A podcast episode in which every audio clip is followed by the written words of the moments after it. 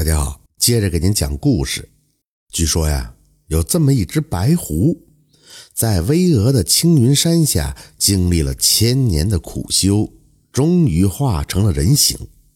这千年的时间里啊，白狐看到了山下青云村的沧海桑田和村民的生老病死、悲欢离合，让他呢是百感交集又于心不忍。于是呢，就想着去帮助着村民们。而白狐能做的也就只有治病救人。为了避免引起村民的疑惑，他摇身一变，变做了一个年过半百、衣着粗布麻衣、面目慈祥的老者。仔细低头打量了一番以后，满意的点了点头，就直奔山脚，来到了青云村。狐仙呢，问好了路，先来到了村长家。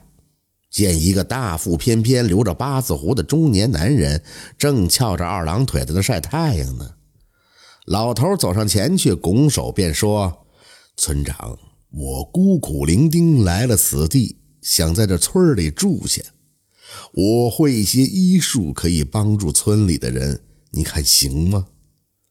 村长呢，捏着自己的八字胡，起身抬头看着这老者，那小眼睛眯瞪着。打量老者一番以后，也就同意了。在村里呢，正好有户人家搬走了，你就住在那儿吧，省得麻烦。不过呀，你得交一两银子才行啊。老头赶忙从怀里摸出了两银子，顺手就递到了村长的手里。那村长呢，乐呵呵的把银子往怀里一揣，领着老者就去了村里。村子里边多了一个外村人，还会医术，这事儿很快就传开了。人们呀，也是一脸好奇。小小的村子哪有个大夫啊？一个小病都可能要了村民的命，现在竟然来了一个，这可是喜从天降。这时就有个得病的呀，抱着试试看的态度，捂着肚子就进了老者的家中。更多的村民也都跟在后边观望着瞧。那叫热闹。老者眼见进来的村民是一脸痛苦，就关切地询问：“哎，快坐下，你这是怎么了？”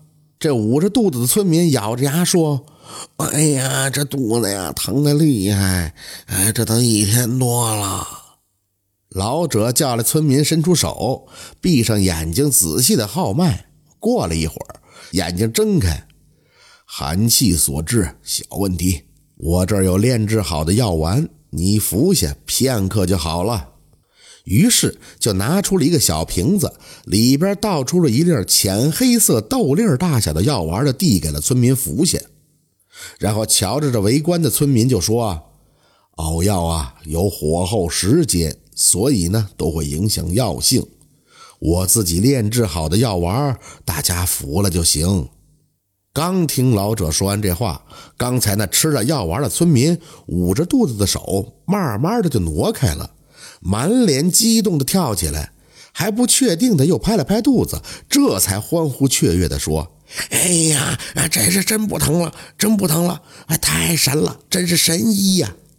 大伙儿一看，眼见为实了，瞬间就是一片哗然。这医术果然了得呀，立竿见影啊！于是，这有毛病的村民就都上来了，你推我，我推你的，就说着平时自己的症状。老者微微一笑，慢慢来，慢慢来，尽力都给大家治好。其实啊，这狐仙哪会什么医术啊？把脉问诊那都是假的，他也只是会点普通的医学常识，全仰仗着自己会点法术炼制的丹药来给村民们治病。如果遇到太过匪夷所思的症状，也是无能为力。但是治愈村中的这点小症状，那是绰绰有余了。等到了晚上，老者看完最后一个村民，也是长出了一口气。看着那些村民欣喜的背影，老者露出了欣慰又开心的笑容。随后，这个老神医的名声就在这村子里边乃至十里八村的传开了。这神医不仅医术精湛，还收费特别低，每天看病的人是络绎不绝呀。即使大半夜有人来了，依然会起床问诊。有时候呢，甚至熬夜到天亮，那也是不辞辛苦。再说这清源村的村长，看着老者那药丸，就起了贪念了。他琢磨，要是自己会炼制的话，那得挣多少钱呀？于是就在这老者每隔一段时间要上山采药的功夫，他就打算跟着了。这天，村长推算准了日子。一大早就在山脚下的一棵大树上等着，半个时辰不到，老者背着个竹篓，脚步轻盈地来到了后山。不一会儿，老者一看四下无人，就把篓子一放，往前一步，就变成了一只白狐，跑到山上去了。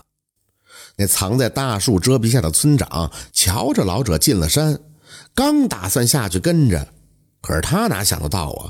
那老头一笑着变成了一只白狐狸，这两眼顿时一瞪，连忙捂着嘴，吓得生怕发出一丁点声音。过了好长时间，才爬下树来，哆哆嗦嗦的往村里跑。他进了村了，就喊呀：“那谁是妖怪？呃，是只狐妖啊！”这院子里边一会儿挤了上百人，有的村民听了村长的话，顿时就说了：“千真万确。”现在一想起来，他给我的是药丸，却不是抓的药材。嗯，能说得过去。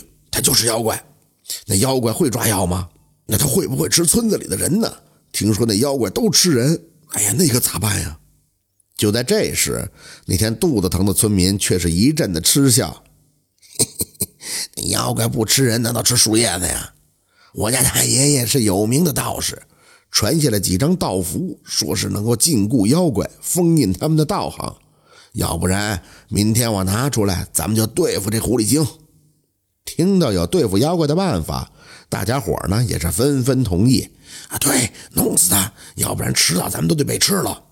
现在才知道，啊，指不定是给我们吃的药什么毒药呢。只有他死了，我们才能安心。可这会儿，也有不少的好心人就说了。人家看着也不像坏人呢，还帮咱治病呢，对咱们也挺好的呀。有个村民就讥讽他：“ 坏人俩字写脸上啊，让你知道啊，妖怪就是妖怪，非我族类，其心必异。”眼见着大部分人都同意杀掉白狐，这几个人也就只能低下头不说话了。大家伙聚在一起商量着明天动手，这事关重大呀。为了防止消息泄露，村长还特意让人看着那几个反对的。等到第二天，这十多个村民，包括那个肚子疼的，一块来到了老者家。大老远的就见那个捂着肚子的人，高声的喊：“谁呀？快救救我们吧！啊，不行，我们中毒了！”老者顿时起身，一脸关怀的说：“呃，有多严重啊？快先坐下。”十多个村民是你一言我一语的说，有说上山遇到毒虫的，还有说下水遇到毒虫的，吵得老头是一阵的头大。突然间，这村民互相使了个眼色，几个村民手里边各自多了一张符咒，一抬手就贴在了老者的天灵盖、额头和胸口上。只见他们把符文贴到老者身上以后，竟然慢慢的就透明融入了老者的身体。这老者盯在那儿就一动不动了，大家伙一看计划成功了，这才各自退了一步，长出了一口气。老者的眼前一花，感觉有符文贴过来，也是大惊失色，刚想要阻止，可这距离太近了，还没有防范之心，已然就迟了。老者是愤怒又茫然地看着大家伙，开口：“你们这是为何呀？”我从未伤害过村里的人。这话说完，老者瞬间被融入的符文就打回了原形，变成了一只大白狐。真是一只狐狸呀！众人看到这么大的一只狐狸，无不一脸的骇然。刚才这人还不觉得可怕，现在变成狐狸的模样，那可就吓人了。可这狐狸一脸的悲切、伤心的口吐人言。我在青云山修行千年，看你们村子饱受痛苦折磨，特意前来帮助你们。我来了那么久，可有害你们？人妖殊途，谁知道你安的什么心呢？众人见那白狐不能动了，胆子也就大了起来，抄起来棍棒就围了过来。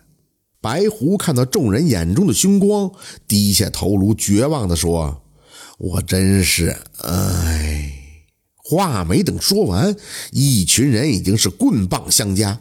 那白狐瞬间就喷出了一口鲜血，露出了痛苦的表情。紧接着，见他用力地闭上眼睛，任由棍棒落下，也没有能力反抗了。现在他已经变成了一只普通的狐狸，没有一丁点法力了。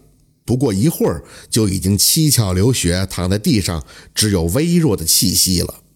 随着最后一棒落在白狐的头上，眼角缓缓地流出一滴眼泪后。一命呜呼了。看到白虎死了，众人也感觉如释重负。一人提着一条腿扔到了青云山上，挖了个大坑，也就就地掩埋了。从此，这村里没有老神医的日子也就恢复了如初，疾病也没人治了，这人也是接二连三的死。直到最后一个死去的村民，估计也不会想起来那白狐为什么在临死前流下了一滴眼泪吧。这就是白狐神医的故事。感谢您的收听，喜欢听白好故事更加精彩。